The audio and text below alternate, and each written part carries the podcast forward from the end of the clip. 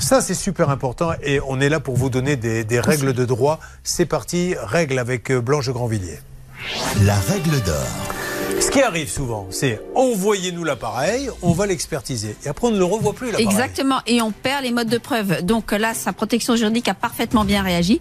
Je rappelle, prenez toujours en toutes circonstances une protection juridique parce que ça vous donne quand même euh, une aide efficace, notamment dans, dans, dans le cas de Pierre.